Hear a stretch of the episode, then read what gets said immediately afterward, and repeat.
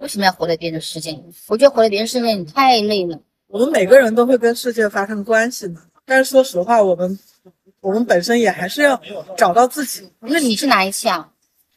是一期播客，你没看？我播客没看。他们俩聊的这个东西，就是如果你要做一个文艺类型的、有精神依托的公司的话，你就会遇到这种商业性和个人性上面的冲突。冲突。那你像我们自己，你肯定也想要去保留一部分自己嘛，你的自由和你要跟这个社会。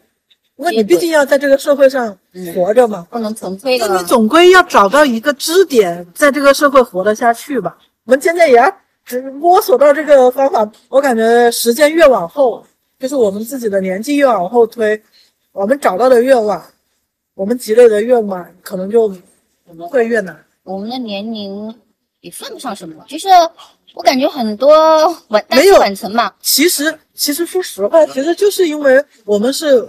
才迈入这个中年的门槛没多久，这种方面，你你你不代表我，你也没比我早几年，好吧？而且你的早几年跟我差不多，不，你不要不要拿你的白头发说事情，我也有啊，只是没你多而已。其实差不多了，我觉得你你会在某一些方面会比我成熟一点，但是呢，我觉得在就是。像我刚刚说的啊，要跟呃要找到支点啊，这方面我们两个是在同一个起跑线上。现在都我们都失业嘛，谁也不比谁，谁也不比谁怎么样。是的，哎，两个两个失业中年妇女的悲叹。失业两周，这是第二周了。感觉我会失业一辈子。那可不一定，失业一辈子也挺好的。如果能失业一辈子，对啊，就是能够失业一辈子，还能够在这个世界上。也不是说活得好好的，能够死皮赖脸的活着，那也是不错的。那也说明我有某种谋生能力。你你跟你妈主主要是什么问题？就是生育的问题。就除了生育问题，没有任何问题了，是吗？就卡在这里吗？我觉得是一种观念的冲突，就是两代人，尤其是我们这两代人，就是其实我觉得你跟我是一代人，嗯，只是可能我们我们对于孩子的看法可能不太一样。但是跟我，跟我妈妈他们那一辈的人理所当然的接受的那个东西是完全不一样的。而且，你你们家是在小城市里的，而且是一个旅游城市，那我们家是在一个村落里，有祠堂，有庙。有所有的家族的那种，有所有的家族的那种观念，就是他牺牲了很多东西。我当然理解，他会成为这样，但是我觉得他没有办法理解我成为我这样。我并不是抗拒生孩子，我只是我没有准备好。我的经济上面，我自己都活不了了，我生一个孩子出来干嘛？扔地上让他自己自己吃泥巴吧，我总不能这样吧？我是一点准备都没有，你比我是要好的。你知道我现在是在坑里头啊，我我不是零基础，我是负基础啊。这个东西负基础人太把了。一个人不能永远负基础，这就是我们必须还是要在社会上找到一个支点。我也可以不做了还要爬起来，就是总得找到一点东西是，就没有办法。我们现在就活在一个市场里面，其实必须要卖出一点什么。我我是因为跟我老公是因为有了孩子才结的婚。就不存在于说婚后逼着生孩子这个问题。但是如果说我，不是我跟你讲，如果你生的这个孩子是女儿，是怎么办呢？我跟你说，这个男女会让他再生一个。你像我那个朋友，就是才生了一个孩子，然后两个人也没有太多的钱，然后她老公就在那说：“哎呀，生二胎啊，生二胎。”然后我朋友的心里就很不爽。那如果二胎也是女儿呢？你想这个东西。就是这么不平等，这生活就是这样子的。我现在生了一胎，我婆婆还想让我生二胎呢，她儿子不愿意。对啊，我说怎么养啊？我跟你说，他们每一次就过来逼女女孩子，但是说实话，但我觉得男的他普遍处于一种更大的，因为就像生育压力全倾倾压到我们身上，那么抚育的压力那全部抚育的压力在我们身上，但是呢，钱的方面，那孩子。天生出来天养，就是这样子的。我就忍受不了这种算计。可以两个人同舟共济，我们决定好。但是你明摆着的算计，你既算计你妈妈，也算计你老老婆，就是就是我不知道这是一种表达上的蠢，还就是他心里算计，就是这样，他心里就这样想的，这是大部分男人的想法。现在的社会进步了，进步是进步在在哪里？他们进步在女性这里，就是你要既做传统贤良淑德的女人，又要做都市新女性。对对对，就是我就在想，就是这样。我们不是超人啊，就是工作，就是超人。不是你想一下。男的出去工作回来之后就堂而皇之的躺那里，但是你就不能够躺那里，你必须那个孩子，你回来之后就开始连轴转，从来没有休息过，就你就就是这种，我跟我，而且而且这还算是好老好老公了，好男人了，他起码没出去乱搞，不是，就他也没精力出去乱搞。我我我我老公就这样子，他下班回来就瘫在沙发上面拿个手机，在那里刷视频玩。这女的，我跟你说，女的，你结了婚当了妈妈之后，你拿着手机在那玩，哇，那种你自己内化的那种道德压力，还有你的父母、他的父母、你的朋友，就是大家自然而然就觉得，你。你当了妈，你就没有资格玩手机了。我跟你说，是这样的，这个社会就是对女性就是这么不公平，非常的不公平。我真的，我就连骂脏话都骂的是妈，我真的是，这不是个别的现象，这是普遍的现象，就是这样子的。小孩子他就只要妈妈。为什么我我我老公说为儿子为什么他感觉他都跟我不亲？我说你带了他多久？你有陪他玩吗？你有陪他一起去做一件什么事情？有所有难搞的事情，你跟着他吗？你有帮他在那里玩手机？你帮他洗过澡吗？你好像哎，男的自己好像觉得哦，我工作好累啊，我这个好累啊，我那个好累。哎，你老婆出去工作完了之后回来也很累，好不好？她为什么能转呢？你为什么转不动呢？我的天呐！大家，我的想法是这样：如果没有办法提升女性权利的话，那男性的权利是不是也应该降下来？大家一起下地狱吧，是吧？不能只有我一个人在油锅里头煎着呀！我是有时候觉得这些啊，就是这样，现实就是这样，他们很难改变，这是一个长期。在很长期的时间都会停留在这个阶段。是啊，我之前跟我老公聊这个事情，哎呀，我昨天都跟我老公聊过。他一口气，他说这没有办法。他说咱们进入这种比较新的城市文化，本来就才进来了几十年，你怎么跟几千年的传统比？而且这不是中国的问题，这是整个，就是整个全全世界都是这样，因为这孩子是你孕育的。他就是全部是你的责任，然后同时大家这个都市又更新了，你要成为更好的女性。之前不是有段时间奇葩说他们在聊那个婚驴的问题吗？就是感觉好像，哎呀，你结了婚，你为什么不主张你自己的权利？就是你像你看一套水利系统，它那个系统就是无情的在那转，你只是那里头的一滴水而已。你去咒骂那那滴水，怎么不去把那个把那整个系统给停止掉？你试试，我真的你自己试试，我真的觉得很难改变这个。就是我们现在无论处于哪一种状态，你结婚了也好，没结婚也好，没谈恋爱也好，谈了恋爱也好，生了孩子也好，生了女儿也好，生了男男男孩子也好，他无休无止，这个问题他再也不会离开我们了。就是我们不会，我们到了一定的年龄段，你知道，我二十七岁开始，家里人就开始不停的让你相信。我真的，我我当时不是在小说里写吗？我好像如果我三十岁不结婚的话，我妈好像以为我那个我可能就会挂掉，我就死一样的。真的就是你想他，我有没有跟你讲过，我有一年就是因为没有对象，回老家的时候，我被我被我们家族整个人围住围攻啊，给我列了七宗罪，拍个桌子说的，说不孝。这么大的年纪了还不结婚，视为不孝，因为父母年纪也大了，抱不到孙子，不能传宗接代。哎，对对对啊，这条，我说他妈的，我说 我没说他，我说我是我是犯法了是吗？还是怎么了？他们我去年犯法了，我去年就犯的家法，对，犯的祖宗法嘛。对对，我我去年，我去年年底，就是也就去年差不多这个时候。我家里的哥哥啊，他们就这么说，你就不孝，就是家里让你生孩子，你为什么不生？嗯，就是如果不是因为生孩子这个场景，他们没有办法摁着我生，我估计他们都能够在这旁边旁观，强迫我们生。我跟你讲，就是这样子的。哎呀，你结了婚，你是别人家的人，怎么能够违逆违逆别人的想法？我首先是我才是别人家的人，好不好？首先我是我自己，而且别人家当你是当你是当你是他家的人吗？我才嫁过去而已，从来没跟人家相处过，就算别人家的人了，我就不算自己家里的人了。嫁出去女儿就是泼出去的水。对啊，泼出去的水，你为什么还骂我呢？我都不是你们家的人了，我哪一家的人都不是，我就是天底下孤零零的一个人。我真的觉得，我真，我真的觉得嫁了人这么惨吗？你单身着，你单身着的时候，那那家里头也逼你的，就是像你说的嘛，公审嘛，几乎都是全家的人公审。我们家一家三代的人，我妈跟我平平辈的我我哥哥嫂嫂，还有我侄子，因为我侄子侄子也年纪比较大了嘛。我就他们，我他们就说话不用费力一样是，孩子也不用他们养，就就出一下嘴，随便随便讲。啊，我现在我婆婆就跟我说了，哎，我我赚不到钱，我我养自己都养不活了，我还生个孩子出来，我的天，就是，就是他们好像觉得那孩子自己会长大一样。因为当年的当他们那个年代生孩子很。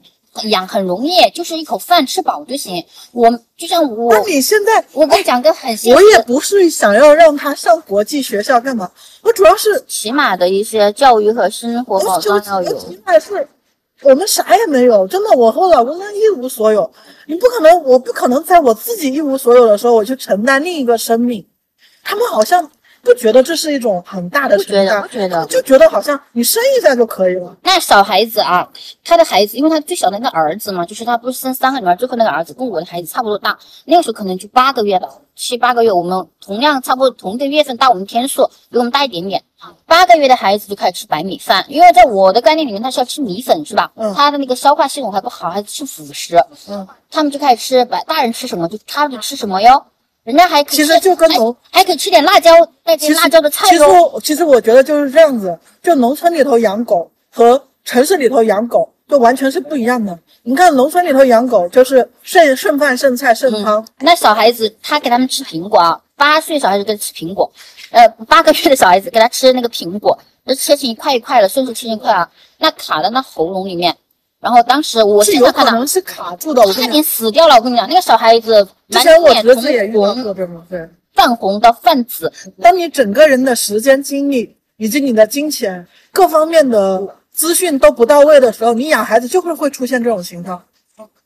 奶粉，而且尤其是你让大孩子帮着带小孩子，最容易出现这种。我都吓死了，吐了，吐的满地都是，气量吐出来了。他们觉得就是想要个儿子生吧，反正想要个儿子，对。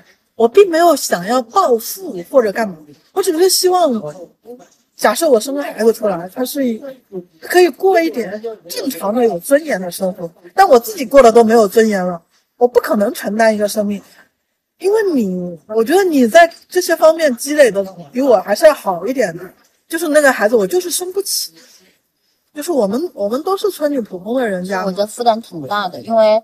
首先，我跟你说，现在就是求神拜佛，就是家里大人不要生病。因为我我我老我的公公，我们自己中年危机又碰上整个全球的经济大势都不是太好，我们能怎么办？你看老人家如果真的生什么大病，你该怎么办？哦，真拿不出钱。我跟你说，真的人把能把人磨死，就是假设。就我不想说什么丧气的话，但是我真的没有底气。我觉得生孩子要有勇气、底气，我一点都没有。就是这个底气，说实话就很现实的，就物质条件。我不是说我一定要有一套房，巴拉巴拉巴拉巴拉巴拉，我自己没有挣到，就是还没挣到。但是我起码要自己，起码能站得住，不晃荡吧。我自己在那里屁滚尿流的，然后我还生个孩子出来，那更加屁滚尿流了。现在年纪也不大呀，还好啊。我生我家儿子都是三十五、三十六了，快三十五岁半。他们就想逼死你嘛，而且他们也，我跟你说了，大家心里的算计都很清楚的，就担心你万一生的第一胎不是男孩呢，那生个女儿你还要生二胎呢。我跟你讲，这些算计，哎，什么年代，你就你就没有见过头胎是男孩？家里还硬逼着你说，哎，我咱们生个女儿玩一玩吧。我跟你说，你就是因为头胎生的是女儿，她一定会逼你生第二胎。就有很多那种姐姐弟弟的组合，你很少看到说出现一个哥哥，然后后面跟着一个女儿，再跟着一个女儿的。通常都是生一堆女儿，然后终于生了个男孩才停止。嗯，还取名字什么招也什么，这也并不是，这也并不是说什么农村的情况，城里城里也一样的，只是他表现的没有那么明显。他因为因为城里说实话就是大家说话啊体面一点，但是还不是那一套嗑吗？我就感觉他们这种要孙子 这种心情，最后要来就磨就折磨自己的老年，自己爱磨磨喽，那是他的福气，你知道吗？就是年纪一大把了，在那里带孙子接送，然后还要被还要被别人说，他觉得哎呀，这是我的福气，你自己自找的，你我不会去说，哎呀，你真是辛苦了，你自己想要的。我妈她就是你自己你自己哭着求着得来的，哎呀，别跟我抱怨你说辛苦啊，你自己哭着求着喊着逼着人家生的。别跟我说你带孩子有多辛苦，你自己逼的。这套系统，你成为这中间至关重要的一环。肯定生女儿不满足，再生个儿子，就一定要生生出个男的来。我真的是恶心。当你默认的去接受这套东西，甚至去劝别人、逼别人的时候，你就是成为这套系统的推手。嗯。你凭什么帮我决定啊？我又不是那种。我又不是那种特别时髦的人，跟他说我要当丁克，我就是我自己的经济 做不了主，我不行。想法很简单，就是我的我能有一定的生活保障，起码我有稳定的工作，逼得逼得这么狠吗？正资产之后我会生小孩，并不是说完全反对，是不是？结婚的第一天就开始催，然后在外面躲了一年，回去过年，坐下来还没那个茶，坐下来刚到家。那茶都还没凉呢，就开始催。如果你们非得这样的话，我都想跟我老公离婚了。离了婚你就催不到了吧？我真的，我就因为你们这么逼我，我我我真的想过离婚。我今年想过无数次离婚，就是因为这样。离婚怎么了？离婚不能讲啊？离婚犯天条了？离婚可以念。我跟你讲，就是对女孩子的那种。控制在哪里呢？就是假设那个男的不是频繁家暴，不是频繁出轨，不是做了天怒人怨的事情，你就不能够离婚。你离婚，你就要带有很大的心理负担。嗯，传统观念就是这样子。而且不是说什么我我们家就很传统，湖南就很传统，不是我跟你讲，这哪都是一样的，这哪都是一样的。我们在大城市就不是。我我就你我就在想，什么时候有？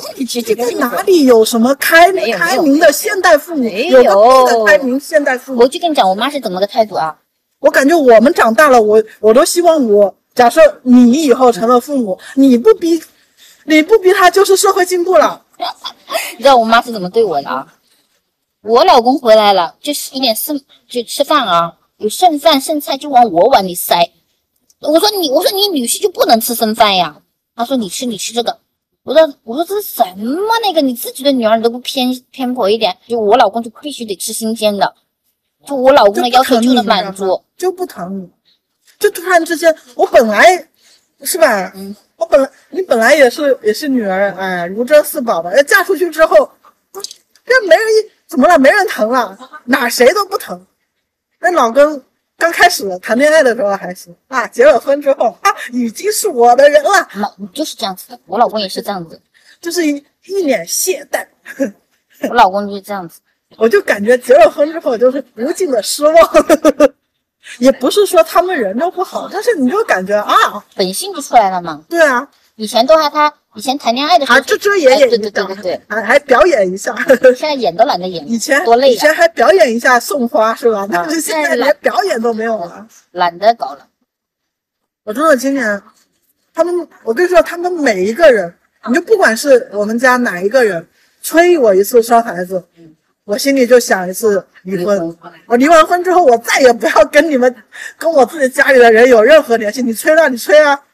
你从天上去接一个孩子来，好不好？你反正只要那个孩子，你又不要我，你并不想要我这个家人，你只是想要一个孩子。我是一个生孩子的壳，你知道吗？就渐渐的结了婚之后，我就感觉我不是个人了，我是个机器。我是一个孕育孩子的那个壳。哦，我看到那个孩子，然后我呢，我可以退场了。哦，我还要养孩子，我把养孩子养大，让他生出一个孩子。哇，这套系统真是恶心，恶心。但是怎么说？从从那个从根源来说，没有不疼自己父母的孩子，就是当你有自己有了孩子，你就会深刻的。只不过他的那种思维是固定在那里，但是你不能说你的妈妈她不疼你，她肯定是疼你的，因为你跟她完全没有关系的话，她根本就不会。只不过她以她以我为你好这个为她的一个借口来去控制你。做你不喜欢做的，就他是为他自己好。对，我说实话，就根源是为自己好。他就他就跟我妈要符合他那个社会里头，他处于的那个社会环境里头对他的要求。他觉得就圆满了，就像我妈妈说，你妹妹要是结婚了，我就圆满了，我的我的我的任务就完成了。我们家里说话就更直白一些，我的任务就完成。在我还没结婚的时候，就是说，哎呀，你要是结了婚。我的任务就完成了，我死也可以闭眼了。嗯，然后我结了婚之后，你生个孩子吧，你生了孩子，我的任务就完成了，我我也可以闭眼了。如果我生的是个女孩，哎呀，你再生一个吧，生出男孩来，我就可以闭眼了。我就在想说，你这么想闭眼吗？真的是烦死了。唉。其实我妈还好一点，她就我妹现在也三十七六七了嘛，没结婚，她也没怎么逼她，就是偶尔也是，就是你你所处的那个地方，嗯，经济越发达，城市越大，可能这个空间就会稍微拉长一点，但是根本上的东西是没有改变的，根本上还是这套科，就是到了那种我们我们以前还没结婚的时候，就以前比较年纪比较小的时候，看到的都是浪漫故事，嗯，但是呢。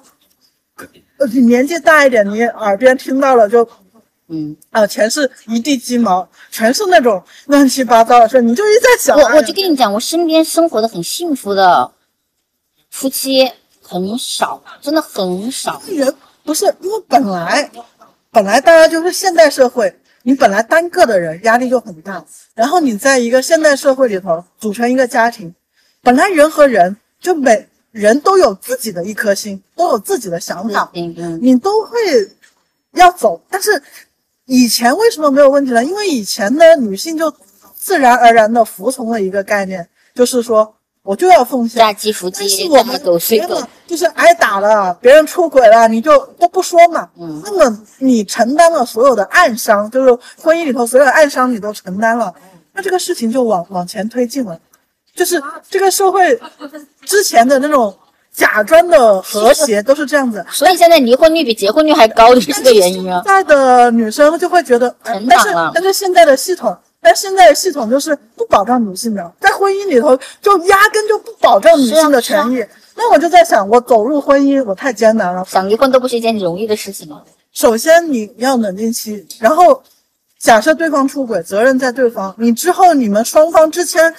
共同奋斗的财产，嗯，要怎么算呢？你看一算钱的，那男的那个那个警报就讲醒醒起来了，那就是因为这个系统就是为你设计的，你觉得很舒服，你只要但凡说我要我要伸张我的权利的时候，对方就。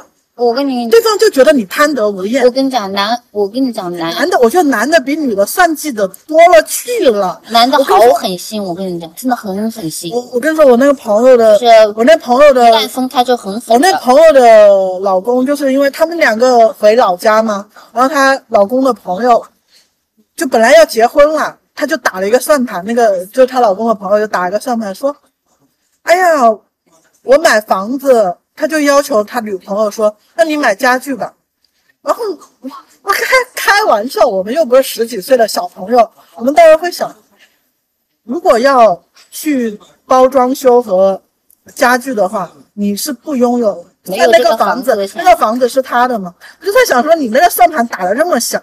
然后我朋友她老公就说：“哎呀，你们女的就会想这么事，你们不离婚不就好？”我就在想，我去，这谁的算盘打得响啊？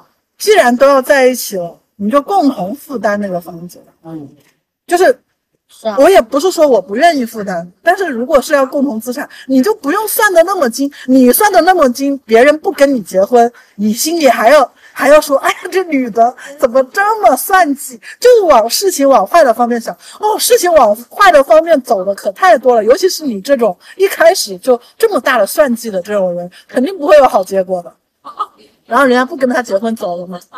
我就觉得男的真的永远你能够依靠的人只有自己。你别想着说你结婚了可以靠老公，靠什么？没有，我跟你说，就是所有的那种想要靠别人，靠个屁，靠最后的，靠说真的靠墙墙塌。女方撑的可不止半片天，撑的可是四分之三的天都是女方撑的，我就敢这么讲。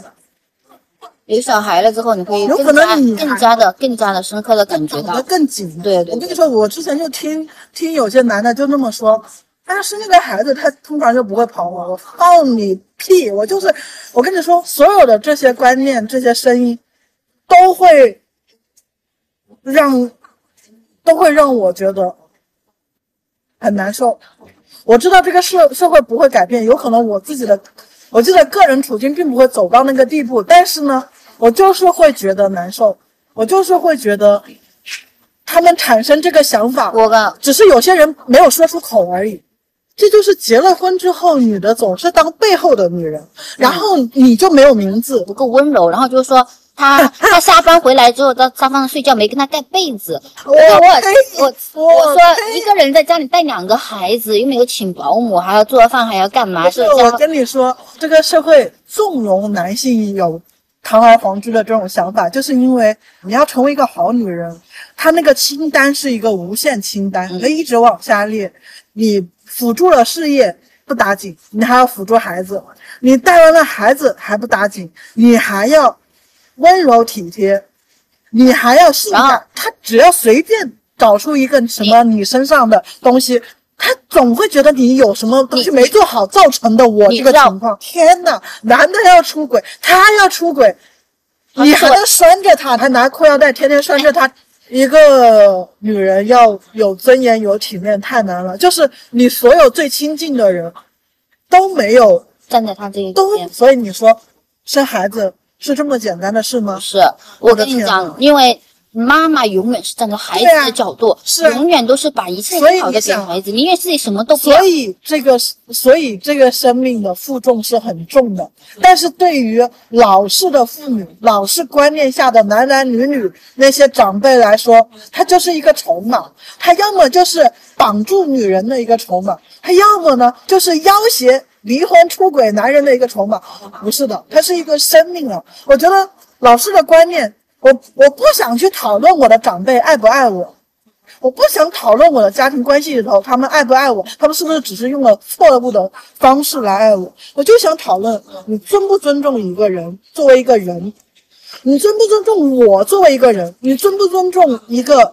新生的生命，那个孩子是一个人，就不只要你是个女的，你就不是个人，你不是个完整的人，你是一个一半的人，你是一个作为生孩子的机器孕育出来的一个人，你只是去孕育一个男孩子，一个传宗接代的那个机器的一部分。如果你要这么逼我的话，你就是不尊重我，你不尊重我作为一个人的权利，你也不尊重将要出生的那个孩子的权利。就他们的观念就是这样，他这个观念是几千年遗传下来的，就是传承下来的。就越是在你人生里头最难熬的日子里头，你的家人通常都是上来雪上长辈啊，长辈就是为了这个面子就能把女儿卖出去。我跟你讲，他们就是这种心理，就是为了面子。你如果三十多岁没结婚，你都不知道。你都不知道他多丢面子呀！是我他并不是在乎你有没有一段好婚姻，他就是这样想。我好丢面子，你赶紧随便找个人嫁了吧。哇，你都三十多了，你是个烂白菜了，你找到一个这样的很好就可以了吧？这是哪根筋搭错了？就是从他二十多岁就开始催婚逼婚，每天晚上睡不着觉啊，我就是那种无休止的打电话呀，然后那个催呀，给他相亲啊。我跟你说，这种关系只会让。这种只我跟你说，只会让你的女儿感觉在这个社会上更加无依无靠，因为她要远离这个家。你以为你自己是个什么东西？你以为你自己很优秀？他说什么？啊，要求那么高，还谁配不上你吗？啊！我跟你说，我觉得，一句是长得漂亮还是我觉得有很多母女之间的对话都是这样子的，他们都是这么觉得，就是你是个烂牌菜了，你不新鲜了。你是个赔钱货了，就是这种观念。所以我很难，我很难相信想象一个妈妈会对自己女儿说出这样的话，因为我妈从来不会跟我说这样的话，因为我从小接受的鼓励比和和那个，所以我就说嘛，刚刚我们俩见面的时候，你说，哎呀，家人最终还是你的支柱。不，我跟你讲。你没有生孩子，我好没面子啊！你没有生男孩子，好没面子，就是这样子。你知道好恶心，我真的，我我就有时候在想，我是不是要死了？好恶心，要不我死了好不好？哦，死了也会丢他的面子。他们家竟然出了一个自杀的人嘞，他让我们好没面子，死都让我不干净。就是你连死，你都会让他不干净。随便哪一个男的都可以跟我女儿结婚，就想要快点把你推出去。对对对。然后推出去之后了呢，你就要生孩子了，你最好赶紧生出儿子来，然后他就可以闭眼了。我跟你说，我就可以死也瞑目了。我就在想，你想什么呢？这种几千年的观念真的是根深蒂固入骨髓了，你改变不了，真的改变不了，很难。你去，关键是我们现在，我又不是一坨死肉，我真的觉得我好像不是个人了，你知道吗？嗯。其实我好像很难理解，因为因为我不，我的妈，我的妈妈或我，我的父母就是家庭幸福的家庭里头给你支撑和心理理解的那种家庭，你不能理解这种。我觉得我老公，然后大家每次去劝的时候都带着善意，家和万事兴。没有，有一些家庭就从来没有出现过家庭和睦的时候，你还说，哎呀，妈妈都是很爱女儿的。我跟你说，你碰到的，你看你碰到的是什么吗？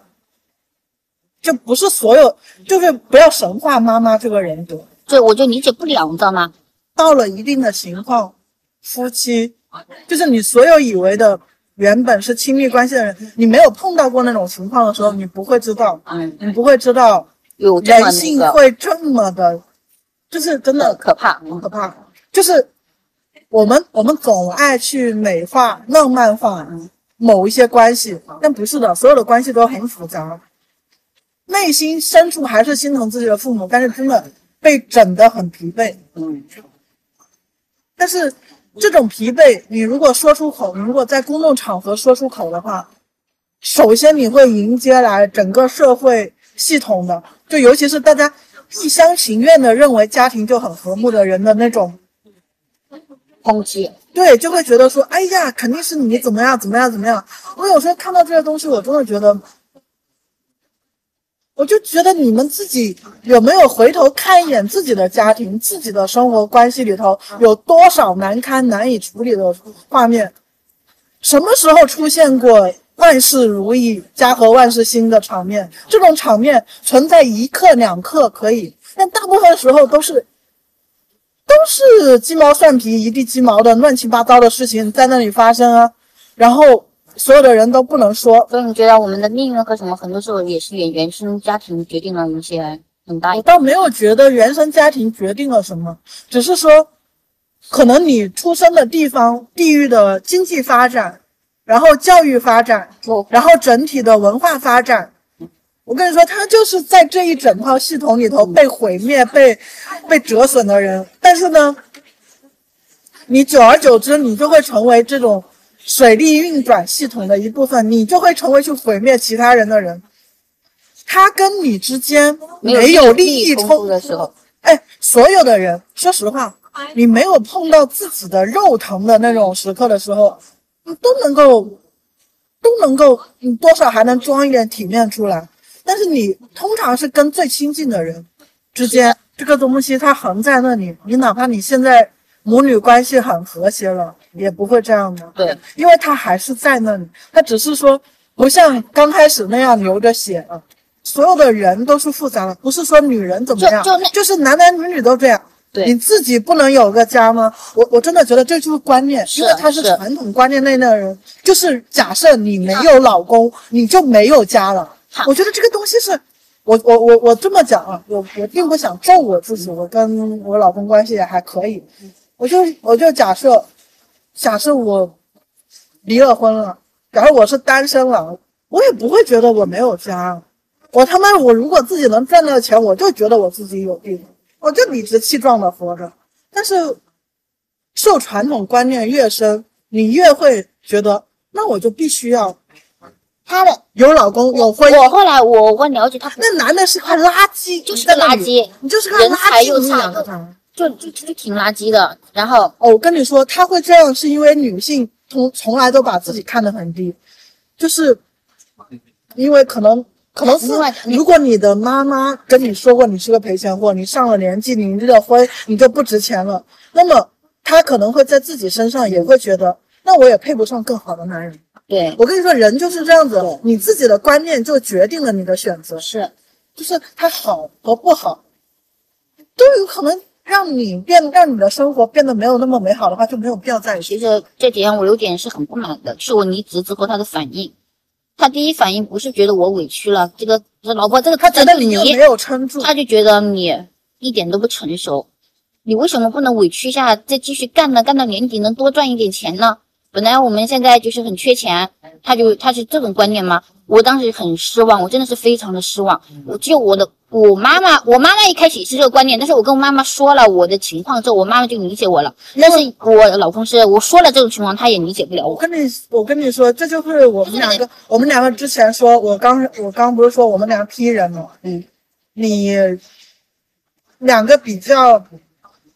比较尊重自己，就你会更尊重自己内心想法的人，和更务实、更在乎社会外界的那个规律，就是社会上的要求的人，就他会更务实，他会显出更务实、更可靠。但我们会显示出，别人就会可以很明显的就是贴个标签，就是说你任性。对，他就这样意思，就是这个东西，你你们就是处事方法不一样而已。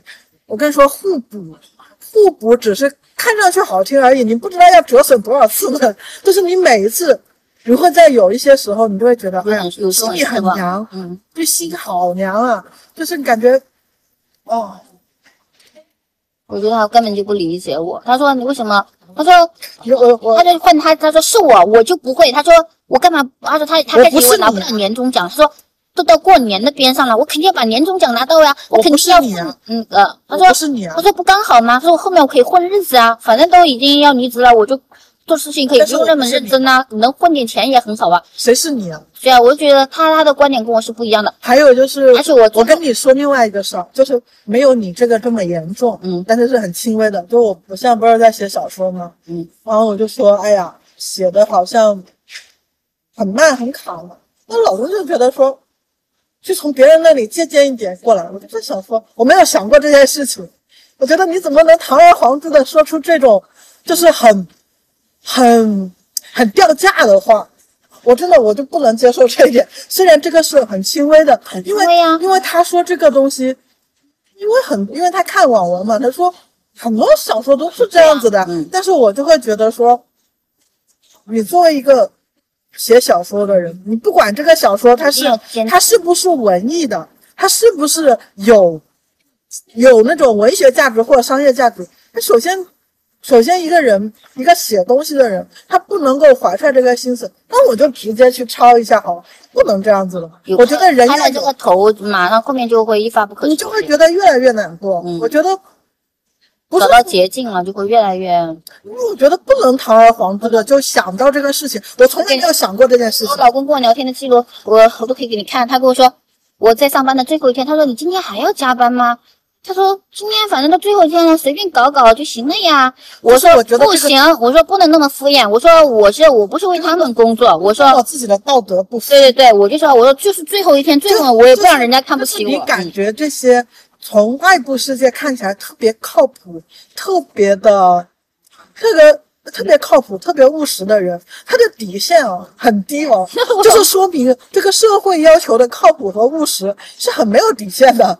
我觉得其实我我老公就这样的人，然后我才发现他他，然后他说我不能接受他们的道德底线如此之低，如此之低。然后我我为什么找了个道德底线如此之低的男人？然后他说，我们两个在这里抨击他的道德底线。他他跟我他跟我说，他跟我说，你这样在我的岗位混不了两天就得走人。他说我们每天面对这样的事情多了去了。他说我要是像你这样子，他说我根本就没办法在我的工作岗位上生存。他就这样说的，可能。